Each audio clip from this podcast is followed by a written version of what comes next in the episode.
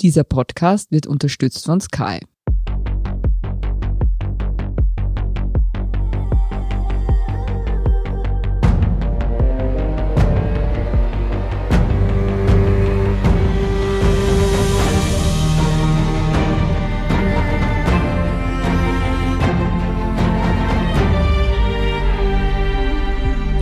Ich bin Tom Pollerhof. Ich bin Doris Prisching. Sie hören Serienreif, den Podcast über die kranke Welt der Serien. Wir lieben Serien, aber auch die Welt davor, dazwischen und dahinter. Und heute geht es bei uns um Grey's Anatomy. Unser Gast ist Romy Stephan. Sie ist stationsleitende Oberärztin der psychiatrischen Abteilung am Klinikum Floridsdorf und heute hier bei uns als Grey's Anatomy Auskennerin. Hallo Romy. Hallo Doris. Wir haben ja schon viel gesehen bei Grey's Anatomy, Flugzeugabsturz, Amoklauf, Terror. Aber das, muss man sagen, gab es noch nie. Das Grey Sloan Memorial Hospital in Seattle, Washington, ist Covid-Spital. Romy, bitte erzähl uns doch einmal, was gerade in dieser neuen 17. Staffel abläuft. Eine Menge. Ja, in der Tat sehr viel. Es dreht sich alles um Corona. Grey Sloan ist ein Covid-Spital. Es muss mit allen Unmöglichkeiten kämpfen, die die Pandemie uns zu bieten hat. Es geht darum, dass es wenig Schutzausrüstung gibt, auch das Damoklesschwert, dass sich Mitarbeiter selbst infizieren können, hohe Todesraten, die Einsamkeit der sterbenden Patienten und zusätzlich natürlich wie immer das Liebesleben der Ärzte steht auch im Fokus. Man muss ja dazu sagen, es hat sogar einen real, also was heißt sogar, natürlich hat es einen realen Hintergrund. Ich meine, die Pandemie existiert, Ach aber so. die, die Pandemie hat sogar die Dreharbeiten von Grey's Anatomy getroffen. Und ich bin ein bisschen froh, dass die Doris mir das alles aufgeschrieben hat, weil ich muss direkt am Anfang mal zugeben, ich habe die erste Folge von der 17. Staffel geschaut und das ist bisher die erste Folge von Grey's Anatomy, die ich geschaut habe. Und ich gehe davon aus, dass es auch die letzte sein wird, aber das schauen wir dann mal. Ein Banause. Ich weiß, ich weiß, es tut mir leid, es tut mir schrecklich leid. Aber man muss sagen, die 16. Staffel, also die Staffel davor, die wir schon theoretisch gesehen haben können, musste Corona-bedingt nämlich abgebrochen werden und hat deswegen auch nur 21 statt 25 Folgen wir gehen jetzt einfach einmal über das Geständnis großzügig hinweg Vielen und Dank. sagen, ja, also Banause ist ja wohl das Mindeste, was man noch sagt. Nein, aber wie gesagt, wir sehen darüber großzügig hinweg. Und die Frage ist aber jetzt, Romy, wie findest du, gelingt Ihnen das Covid zum Thema machen? Mich hat es ja ehrlich gesagt ein bisschen überrascht, weil ich äh, mir gedacht habe, puh, das ist ganz schön mutig, weil wer will eigentlich in Zeiten wie diesen, wo man ohnehin von Covid, Corona, Pandemie eigentlich völlig überfrachtet ist und man glauben würde, das sei jetzt mal genug. Wer will das eigentlich noch sehen? Na, ich denke, es ist genau das Gegenteil. Die Leute sind sehr interessiert, wie geht es eigentlich innerhalb des Spitals zu. Gerade jetzt kriegt man ja auch sehr wenig Zugriff, ins Spital zu kommen. Auch wenn Angehörige erkranken, darf man diese nicht besuchen. Man macht sich vielleicht auch Fantasien, was tun die Ärzte, was tut das Pflegepersonal wirklich. Und ich finde, es ist zwar überzeichnet, aber trotzdem bildet es viele reale Dinge sehr gut ab. Kannst du ungefähr abzeichnen, was sozusagen überzeichnet ist, beziehungsweise wo sind sie gut an der Realität dran? Was mich sehr berührt hat, war diese Abbildung von den Menschen, die versterben, wie einsam die sind, dass es teilweise so ist, dass Angehörige die Leute nur mehr über Video zuletzt sehen, dass die Menschen aus den Gesundheitsberufen die letzten sind, die sie begleiten können. Ich fand es auch sehr realistisch, dass wir immer wieder damit kämpfen, dass vor allem am Anfang der Pandemie die Informationen fast täglich sich geändert haben, welche Medikamente helfen, mhm. welche nicht. Meredith erkrankt ja dann selbst sehr schwer. Da geht es dann auch im Verlauf darum, wie kann man sie jetzt adäquat behandeln, wird sie besser oder bleibt so schlecht. Was ich neu fand, was ich selbst noch nie gesehen habe, waren diese merkwürdigen Schutzanzüge, die die Ärzte tragen. Mhm. Mit den Mikrofonen drin, ne? Ja, ja und den Schläuchen Exakt. da äh, hinten ja. raus. Was Crazy. sind das für Schläuche? Also die habe ich persönlich noch nie gesehen. Bei uns tragen alle FFP2-Masken oder Gesichtsvisiere oder beides. Ihr braucht keine Schläuche. Wir brauchen keine Schläuche, wir sehen nicht aus wie Aliens. Aber vielleicht ist das irgendwie zusätzlicher Sauerstoff oder keine Ahnung, ja. Aber den braucht man eigentlich gar nicht. Ich oder? habe die Theorie gehört, dass diese Anzüge sozusagen nur dazu da sind, mit dem Mikrofon auch dabei, dass man es auch so filmen konnte, dass man das ordentlich zu filmen ist, sozusagen. Habe ich gehört. Ich sage nicht, dass es richtig ist. Ich hab's nur, ich hab's nur Wir sind total beeindruckt. Ein Insider. Ja, ich habe macht Sinn. meine Quellen. Mhm. Aber ich muss ja schon ganz ehrlich sagen, ein bisschen ein Glaubwürdigkeitsproblem habe ich schon damit, weil es gibt schon, ja, sage ich jetzt einmal, Ungereimtheiten. Das eine ist eben dieser ganz, ganz große Sicherheitsaufwand, der betrieben wird auf der einen Seite, auf der Station selber. Und daneben ist es aber irgendwie so, dass sie sich treffen, aufeinandertreffen und da aber dann gar nichts geschützt wird, nämlich weder eine FFP2 noch eine normale oder sonst irgendwas. Siehst du das auch so, dass da ein bisschen man sagen könnte, hier stimmt etwas nicht? Ja, das sehe ich natürlich so. Immer wenn es ums Liebesleben geht, wenn die Mimik wichtiger ist als die Sicherheit, wird Voll. schon mal auf die Maske verzichtet. Ich kann damit leben. Es ist ja immerhin nur eine Fernsehserie und für mich geht es auch viel um den Herzschmerz. Da muss ich dann auch mitleiden. Aber es fällt dir schon auch auf, ja, also dass das irgendwie ein bisschen merkwürdig daherkommt. Ja, auf jeden Fall. Ich frage mich ja dann immer, was haben Sie sich eigentlich dabei gedacht? ich meine, haben Sie gedacht, das merken die Leute nicht? Es gibt ja sowieso die generelle Diskussion, die ich ja schon ein paar Mal gelesen habe in letzter Zeit, ob man nicht vielleicht auch beim Tatort unter anderem dazu übergehen soll, man langsam Masken einzuführen und je nachdem, aber wie du schon mal gesagt hast, ist ja auch ein Zeitproblem und ich weiß nicht, ob da die, auch die Schauspieler dann protestieren würden, wenn die sagen würden, ja, soll ich jetzt irgendwie die ganze Staffel die blöde Maske tragen, nur weil ich jetzt Arzt bin, sozusagen. Das kann natürlich auch sein. Also nicht, weil sie das dann müssen, sondern halt, weil wie es dann aussieht und sie dann mit den Augen viel mehr arbeiten müssen, ja natürlich, weil die Hälfte des Gesichts einfach fehlt für die Mimik. Mhm. Es wird schon damit zu tun haben, so wie du auch vermutest, Romy, dass es äh, ein, ein Problem ist in der Darstellung. Genau, und man müsste dann ja auch auf alle privaten Zusammenkünfte und das Mitfilmen dann verzichten Stimmt. und dann ist 50 Prozent von dem, was die Serie ausmacht, auch schon wieder weg und das wäre dann mhm. super Fahrt, finde ich. Mhm, genau, ja. Gleichzeitig findet ja, so wie wir schon gesagt haben, eine gewisse Normalität statt, abseits der Covid-Station und abseits des Dramas nämlich Covid und aktives Liebesleben schließen einander nicht aus, haben wir schon gesagt, spielt eine wichtige Rolle, wie in allen Folgen sozusagen die Liebe und der Sex eine große Rolle spielt. Glaubst du, das ist so ein bisschen eine Botschaft, die Sie den Zuschauern Zuschauerinnen mitschicken wollen, dass sie sagen, don't give up, das Leben geht weiter und das Leben kann auch schön sein, weil es weiterhin Liebe im Leben gibt? Oder glaubst du, sind sie das dem Publikum einfach schuldig, weil es einfach immer so war? Na, ich denke, dass diese Botschaft Don't Give Up schon von Beginn an der Serie besteht. Ich meine, schauen wir uns Meredith an. Sie hat so ziemlich fast alle ihrer Lebensmenschen im Laufe der Staffeln verloren. Das ist natürlich gegipfelt mit dem Tod von Derek, aber trotzdem gewinnt sie dann den wichtigsten medizinischen Preis und sie hat drei Kinder, die sie neben einem Fulltime-Job schupfen muss und sie kämpft einfach immer weiter. Also das gehört ja zu den Hauptdarstellern dazu. Und andererseits denke ich mir dann auch oft, geh bitte, jetzt ist aber wirklich zu dick aufgetragen.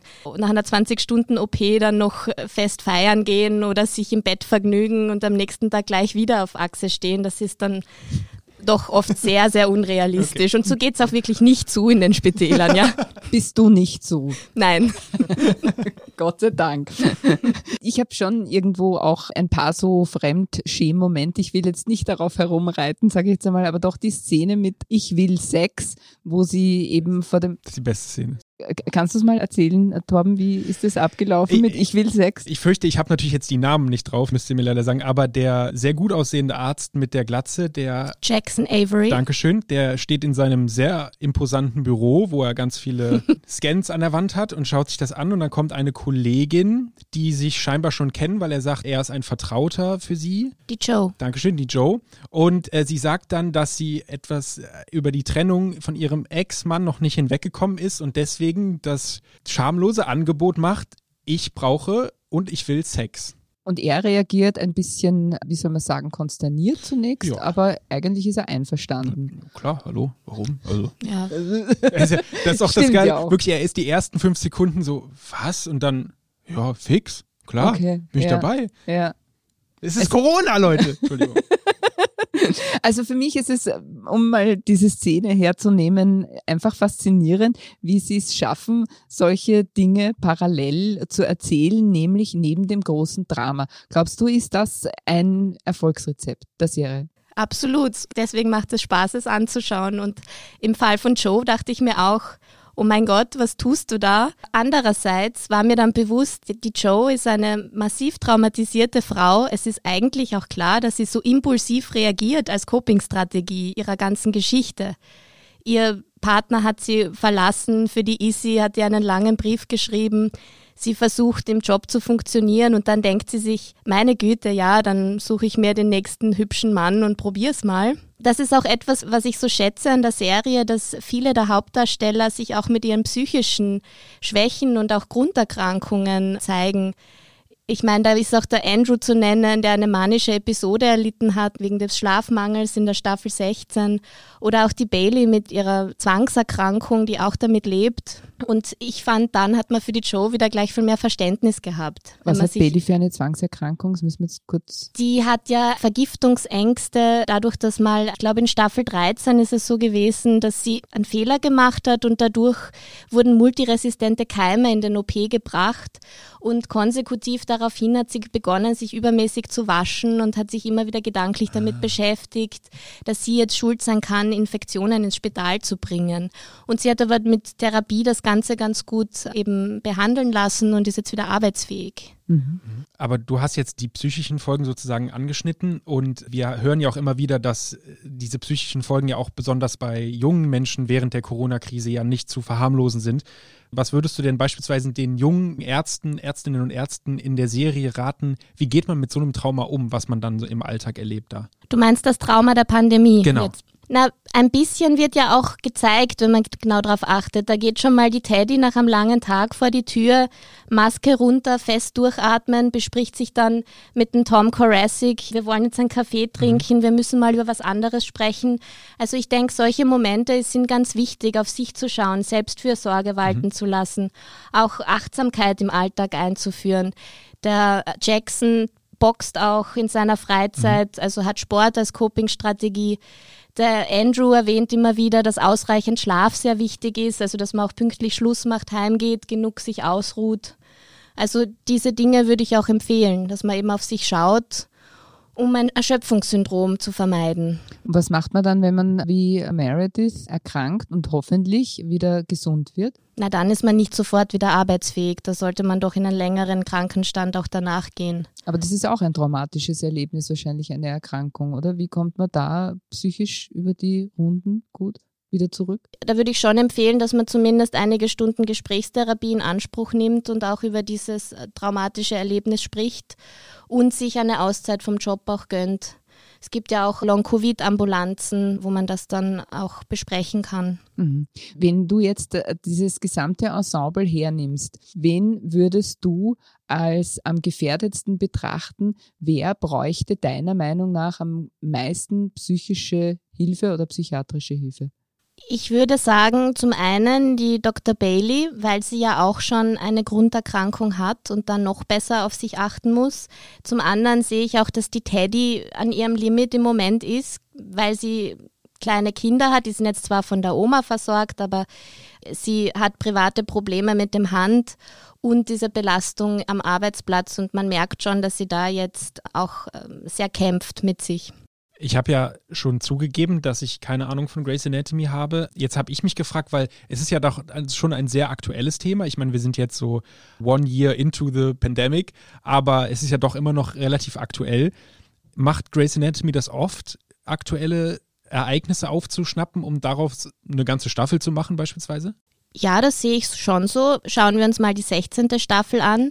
Da war über die ganzen Folgen hinweg das Thema, dass sich die Meredith ja durch diesen Versicherungsbetrug, den sie mhm. gemacht hat, eingesetzt hat für Patienten ohne Versicherung, dass die auch medizinische Versorgung bekommen. Und am Ende der Staffel gibt es dann sogar diesen Tag, wo gratis operiert wird. Da gibt es, glaube ich, diese Liste von 25 Patientinnen, die nicht bezahlen müssen mhm. für die Behandlung und das mitten im Wahlkampf. Mhm.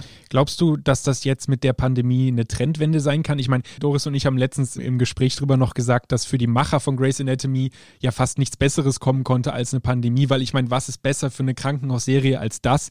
Aber glaubst du, dass es auch in Zukunft so sein wird, dass sie immer wieder versuchen, aktuell, aber besonders eben gesellschaftskritische Themen sozusagen reinzubringen? Ich denke, das machen sie schon von jeher. Mhm. Ich glaube, das werden sie auch weiterhin tun. Ich finde auch, dass sehr häufig das Thema Rassismus und Homophobie auch angesprochen wird, das ja auch sehr gesellschaftskritisch dann zu sehen ist. Mhm. Also es geht nicht nur um äh, Krankheit, Liebe und Sex, sondern durchaus auch um andere Themen. Genau. Sehr gut. Dann würde ich sagen, wir machen jetzt einmal eine kurze Pause. Bleiben Sie dran, denn es geht gleich weiter mit Grace Anatomy, der Psyche, Shondaland und was das alles mit Bridgerton zu tun hat.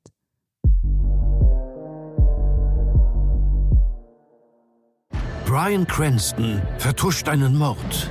Jude Law ist der neue Papst. Und Nikolas Ovtcharek jagt den Krampus. Du musst es sehen, um es zu verstehen. Erlebe die besten Geschichten an einem Ort. Nur bei Sky. Sky, wo Serien zu Hause sind.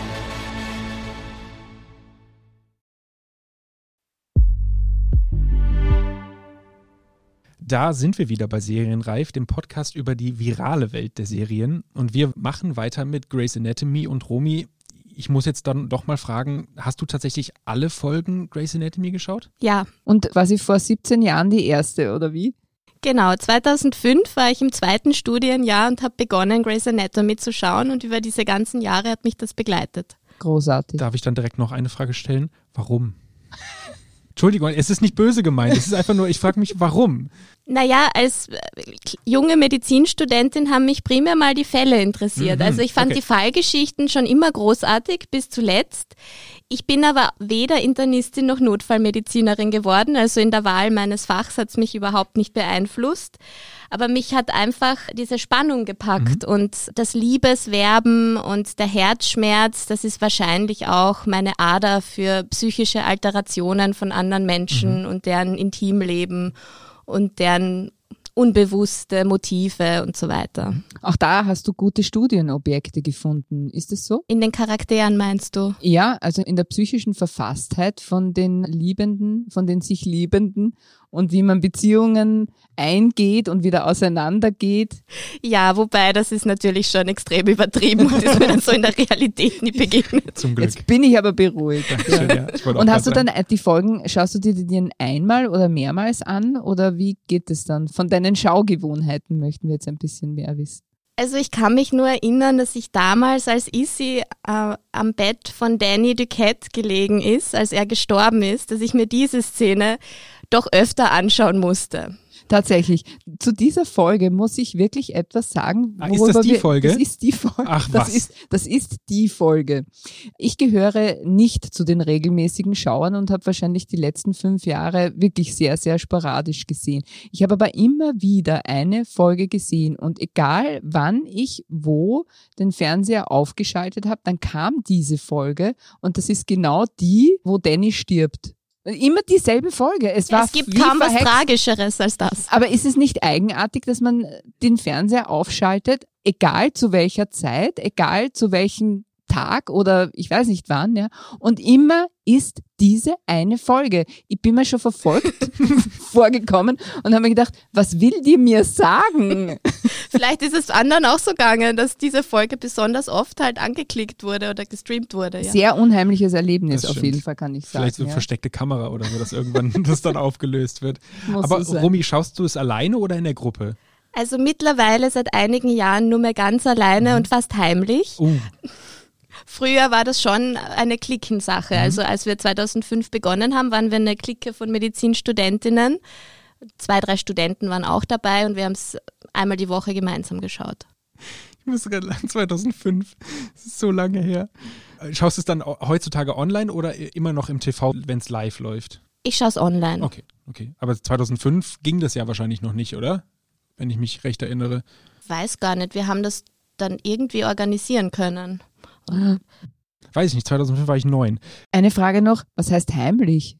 Oh ja, stimmt. Ich bin wirklich eine der wenigen, die noch immer Grey's Anatomy schaut. Alle anderen, denen ich das erzähle, die sagen, hey, wie kannst du nur, das geht ja gar nicht mehr, das ist unerträglich. Na, das ist aber überhaupt nicht wahr, muss ich dir ganz, ganz ehrlich sagen, weil ich weiß, dass die Jungen, ja, also 16-Jährige oder so, ist total in. Die schauen das mit einer Leidenschaft, die eigentlich beeindruckend ist schon fast, muss man sagen. Alle Folgen und die haben natürlich jetzt auch viel zu tun, nämlich diese ganzen Folgen sich anzuschauen und das ist ein Highlight ja, für mhm. diese Generation der 15, 16, 17-Jährigen. Mhm. Ganz, ganz wichtige Serie. Mhm, okay, Bist ja. in bester Gesellschaft. Also ich muss auch sagen, also das klang jetzt immer so durch, aber ich finde das ehrlich gesagt auch nicht verwerflich. Also das ist ja, ich habe auch viele Freundinnen, vor allem natürlich, die das früher sehr, sehr gerne geguckt haben. Ich glaube, die wenigsten sind jetzt mittlerweile noch dran, aber das war eigentlich bei denen immer immer eine gute Sache. Und ich meine, das Schöne ist ja, stell dir vor, man schaut jetzt die 16. oder die 17. Staffel und merkt so, ah, das gefällt mir eigentlich. Und man hat halt 16 Staffeln davor noch, die man alle durchbingen kann. Ich meine, wie geil ist es bitte? Also sorry. Oder völlige Überforderung. Oder das, ja, das stimmt. Das ist ein bisschen wie One Piece anfangen heute. Jetzt muss man ja sagen, dass es früher, also zumindest in meiner Wahrnehmung, immer noch sehr viel mehr Arztserien gab. Also wie gesagt, Grey's Anatomy, wie wir gerade besprochen haben, läuft schon immer gefühlt. Dann gab es ja noch Emergency Room, Chicago Hope, Scrubs, was ich einiges angeschaut habe, Dr. House, wo mein Bruder, der Kinderarzt ist, nämlich auch immer genau wegen der Fälle, die haben immer Dr. House durchgebinscht, immer wieder die Folgen. Da gab es so viele. Man hat aber das Gefühl, es gibt aktuell nicht mehr so wirklich viele. Kannst du da ein Muster erkennen oder hast du eine Ahnung, warum das so ist? Ich denke, dass die Vielfalt an Serien jetzt viel höher ist. Also wenn man vielleicht genauer hinschaut, gibt es vielleicht auch viel weniger Rechtsanwaltsserien mhm. als noch vor einigen Jahren, weil das Angebot so breit ist durch Netflix und Amazon. Also vielleicht ist das die Erklärung. Mhm. mhm. Wobei man aber schon dazu sagen muss, dass, ich sage jetzt einmal im deutschen oder auch im österreichischen Fernsehen hat die Arztserie nach wie vor eine extrem hohe Bedeutung. Ich weise auf den Bergdoktor hin, das ist eine der beliebtesten Stimmt. Sendungen. Ich schwöre es wirklich, Stimmt. das geht durch die Decke. Ja. Alle lieben den Bergdoktor. Es gibt aber auch einen neuen Fernseharzt, das ist der Dr. Ballos, den musst du dir mal anschauen, Romy. Das ist sowas von unglaubwürdig, das packst du nicht. das schaffe ich dann nicht. Nein, das ist wirklich völlig schräg. Also da gibt's wirklich noch einige, aber in der US-amerikanischen Serienwelt hat sie wirklich extrem abgenommen. Vielleicht hat das mit dem Nachlassen von Autoritätsgläubigkeit zu tun oder du bist eher der Meinung, dass es mit dem Überhandnehmen mhm. von Serien allgemein zusammenhängt? Ja, bei Grey's Anatomy sind die Autoritäten ja auch massiv. Das ist ja eine ganz arge Elite, wo diese Ärzte sich da bewegen. Das ist auch etwas, was mich manchmal ein bisschen nervt. Diese Darstellung, in welchem mhm. Reichtum die schwelgen. True, also ja. vor allem die Mutter vom Jackson Avery, die ist ja da Multimilliardärin und kauft alle Krankenhäuser in der halben USA zusammen. Und es ist eh, glaube ich, die Wohnung von Jackson Avery, die ja, also dieses Penthouse, ja. wo er da wohnt, ne, wo er auch dieses Board mit den Leckereien da aufgebaut hat, genau. mit dem genau. sehr lustigen Satz, wo sie sagt, äh, keine Frau hat Lust, äh, ins Bett zu gehen, nachdem sie Wurst gegessen hat, was ich einen überragenden Satz finde. Sie sagt auf Englisch außerdem Cheese, nicht Wurst. Ach, guck an. Ist das, ich schaue es nämlich auf Englisch. Ach, guck an. Ist das versteckte Fleischkonsumkritik im Deutschen? Ist verrückt. Aber es stimmt, die sehen alle sehr reich aus, die Jungs und Mädels da. Wie würdest du denn allgemein meinen, hat sich die Serie verändert in 17 Jahren? Jetzt im Verhältnis zu früher, zu heute? Jetzt gar nicht, ist sie besser geworden oder schlechter oder sonst irgendwie? Was, was hat sich verändert? Ich finde schon, das haben wir ja vorher auch kurz miteinander besprochen, dass sie schneller geworden ist, dass viel mehr passiert, dass auch die Partnerwechsel viel rascher passieren und dass jetzt mittlerweile pro Staffel mindestens einer, aber oft sogar mehrere sterben. Also es wird immer dicker aufgetragen, was ich auch kritisch sehe. Siehst du auch kritisch? Ja. ja. Also ich muss ja sagen, eben beim Schauen dieser äh, beiden Folgen, die ich jetzt der neuen Staffel gesehen habe, mir ging's wirklich ein bisschen zu sehr rund. Ich meine, Covid hin oder her, volles Verständnis, das kann keine ruhige Sache sein oder sonst irgendwie. Aber jetzt rein von dem her auch, wie viele Handlungsstränge da parallel erzählt mhm. werden, wie schnell die Schnitte sind. Und es ist ein rasendes Tempo. Und darüber hat man ein bisschen das Gefühl, es gehen die Figuren verloren. Mhm. Stimmt. Oh, ich dachte, es ging nur mir so. Was ich mich ja gefragt habe, ist, in so einer Arztserie, wie ich es gerade schon gesagt habe, ist ja die Pandemie eigentlich so das Höchste, die Königsdisziplin. Und Doris, du hast es ja im Intro gesagt, Flugzeugabsturz, Terror hatten wir auch schon. Was soll danach noch kommen, habe ich mich gefragt. Also wo ist die Grenze, was eine Arztserie sozusagen machen kann? Was kommt dann noch? Ein Vulkanausbruch vielleicht? Du, denen wird sicher noch was einfallen. Man dachte sich schon nach diesem Terroranschlag, jetzt reicht's Stimmt. aber und dann kam das nächste wieder. Also. Was war, ah, Doris, Alien habe ich gesagt, eine Alien-Invasion. Alien-Zombies genau. hast Alien du gesagt. Das fand genau, ich irgendwie wär, sehr schön. Da wäre ich, wär ich wieder dabei. Ja, da, ja, das da, schlagen da, wir vor. Sag mir bitte Bescheid, weil da steige ich wieder ein. Alles klar. Torben, was ist dein Arztserienfavorit? Jetzt bin ich wirklich gespannt. Boah, also ich muss sagen, Dr. House fand ich immer cool, aber weil halt Dr. House einfach cool ist, finde ich als Figur, habe ich jetzt aber auch nicht so viel geschaut. Scrubs habe ich schon sehr viel geschaut, weil es halt früher als ich jünger war, beziehungsweise zur Schule gegangen bin, da war das so eine Serie, die nachmittags nach der Schule dann auf Pro7 immer gelaufen ist eigentlich. Jetzt mittlerweile gibt es sie auch, glaube ich, bei Amazon Prime wieder und die man wunderschön im Hintergrund laufen lassen kann, die, glaube ich, meinen Humor mehr mitgeprägt hat als alles andere auf dieser Welt und das einfach eine super Serie ist. Also die ersten, was weiß ich, zehn Staffeln sind es oder was, bis dann die ganze Mannschaft dann ausgetauscht wurde und dann halt nicht mehr. Mhm. Wie sieht's bei dir aus, Doris? Ja, also ich bin schon für die Mutter der Arztserien, nämlich Emergency Room. Uh. Das ist schon mein mhm. Favorite. Ja, das war einfach eine andere Form des Erzählens auch. Man hat äh, das gezeigt, es war hohes Drama, aber die Schauspieler waren toll und sie sahen wirklich super aus. Und ich finde, es ist unschlagbar jetzt auch, was die Arztserie generell mhm. betrifft. Und ein junger George Clooney. Oder ja, vertue ich mich da? Doch, ne? Das ja, war ja, auch voll. da, wo er groß geworden ja, ist. Ja. ja, voll. Und ganz, ganz viele andere tolle Charaktere. Liebe Romy, wenn man über Grey's Anatomy spricht, dann muss man auch über Shonda Rhimes sprechen. Sie ist im Serienkosmos ein absolut strahlender Komet. Wir haben von ihr nicht nur Grey's Anatomy, sondern auch Private Practice, How to Get Away with Murder. Diese Seattle Firefighters ist, glaube ich, auch aus ihrem Produktions... Ist das der Station 19, die Seattle ja, Firefighters? Ja. Genau, Station Weil da spielt ja auch der Ben und die Vic mhm. mit von Grey's Anatomy. Ja. Kennst du noch äh, Serien von ihr und magst du sie? Ich habe How to Get Away with Murder begonnen. Ich bin aber eigentlich gar nicht so reingekippt. Also ich bin eigentlich nur bei Grey's Anatomy geblieben, muss ich gestehen. Und Station 19 habe ich auch ein, zwei Folgen angeschaut. War nicht so das meine. Mhm. Aber man muss ja sagen, dass Bridgerton aktuell sozusagen das ist, was sozusagen von Shonda Rhimes das ist, was man eigentlich gesehen haben muss. Doris, du hast, glaube ich, Bridgerton ja auch komplett gesehen. Gibt es da Parallelen zwischen Grey's Anatomy und Bridgerton? Ich würde sagen, Bridgerton hat mir mehr wehgetan als Grey's Anatomy. Was heißt, was soll das heißen? Naja, also wie soll ich sagen, es ist eine Serie, wer sie noch nicht gesehen hat, sollte sie sich ansehen. Es gibt hier junge Menschen, die mit einem speziellen Problem konfrontiert sind und dieses Problem heißt Liebe und Beziehung. Insofern kann man absolut sagen, dass es Parallelen gibt, mhm. weil bei Grey's Anatomy es im Grunde genommen auch darum geht. Da gibt es eine Gruppe junger Menschen, die über ihr Hauptthema, das eine ist der Arztberuf, das Arztsein. Das andere ist die Ehefrau, die Eheanbahnung zu suchen. Und darüber tauschen sie sich sozusagen in ihrer Gruppe aus. Es gibt wenig Außenbetätigungsfelder, sondern ihr Thema findet in ihrer Blase statt und das ist alles, ja, was es eigentlich auszeichnet. Und eben halt ganz, ganz wichtig, es ist, geht um Sex, Sex, Sex. Mhm. Also wenn man sehr wohlmeinend ist, würde ich auch sagen, dass es bei Bridgerton sowas wie Gesellschaftskritik gibt, die wird vage auch angerissen. Und was ein absolutes Kennzeichen ist bei Shonda Rhimes, ist tatsächlich die Diversity. Die wird auch in beiden Serien eigentlich sehr, sehr wichtig genommen und darauf wird sehr stark geachtet. Also ja, es gibt Parallelen, würde ich meinen, aber ich würde jetzt auch nicht sagen, also dass es sozusagen für dasselbe mhm. Publikum unbedingt mhm. gemacht mhm. ist so einfach kann man sich auch nicht machen. Mhm.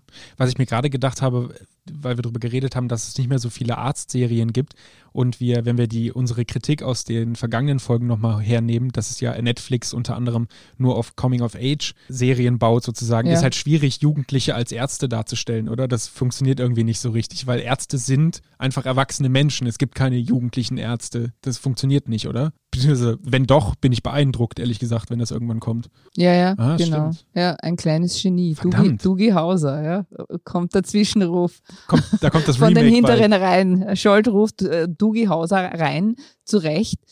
Stimmt, habe ich nicht dran gedacht. Sehr gut. Aber die andere Geschichte ist schon die, also dass man sagen kann, diese Ebene ja, der jungen Ärzte hat ja Grey's Anatomy auch mehr oder weniger zwei Generationen. Einmal die Einsteiger, und das andere sind die arrivierten Ärzte, die Oberärzte sozusagen.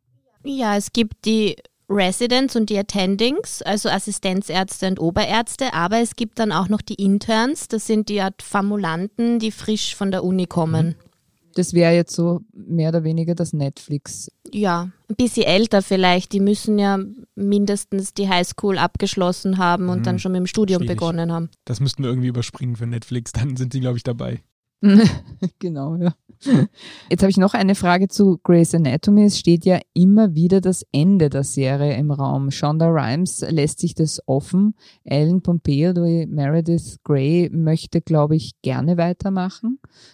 Der ORF, das weiß ich, ist fast panisch darum, dass die das beenden, weil das im Grunde genommen für sie eine Quote ist, die sie mit keiner anderen Serie im Moment erzielen können. Romy, wünschst du dir weitere 17 Staffeln? Oder ist die Zeit reif für ein Serienende? Also ich bin auch älter geworden und weitere 17 Jahre werde ich es mir nicht mehr anschauen. Vor allem weiß ich nicht, wie viele Todesfälle ich noch mental verkraften kann.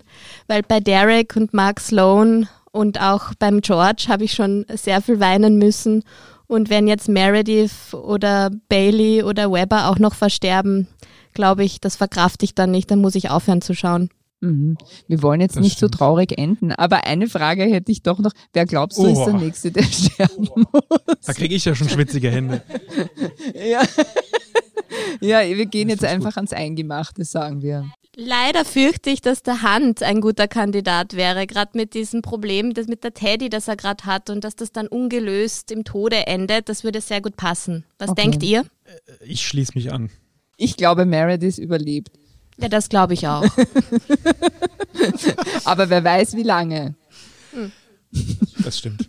Gut, dann sage ich Romy, vielen herzlichen Dank. Vielen, vielen Dank. Gerne. Fürs Kommen und für deine tolle Expertise. Und ich wünsche natürlich viele weitere frohe Stunden noch mit dem Schauen von Grace Anatomy. Danke. Ja, haben wir es unterschätzt, Torben? Also ich muss zugeben, ich habe es definitiv unterschätzt. Wirklich, Grey's Anatomy ist was, was mir komplett durch meinen Serienkosmos durchgegangen ist, die letzten, wie gesagt, 17 Jahre.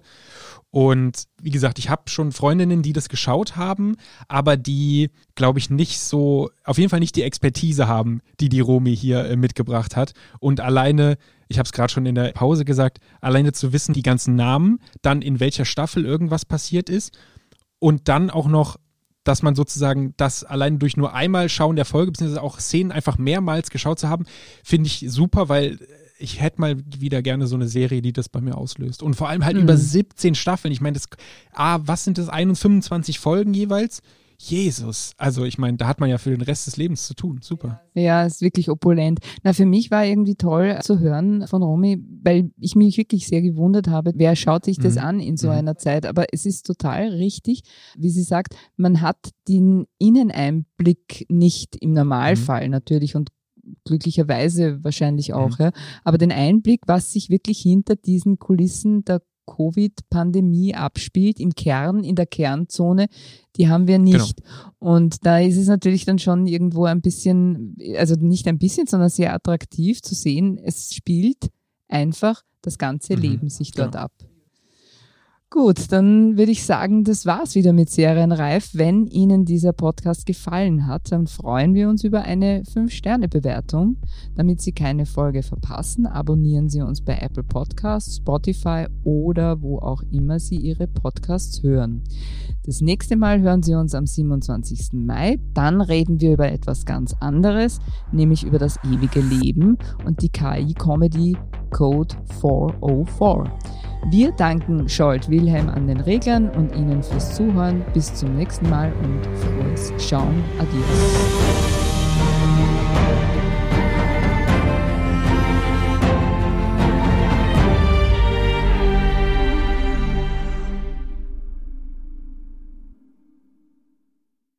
Brian Cranston vertuscht einen Mord. Jude Law ist der neue Papst. Und Nikolas Ovtcharek jagt den Krampus. Du musst es sehen, um es zu verstehen. Erlebe die besten Geschichten an einem Ort. Nur bei Sky. Sky, wo Serien zu Hause sind.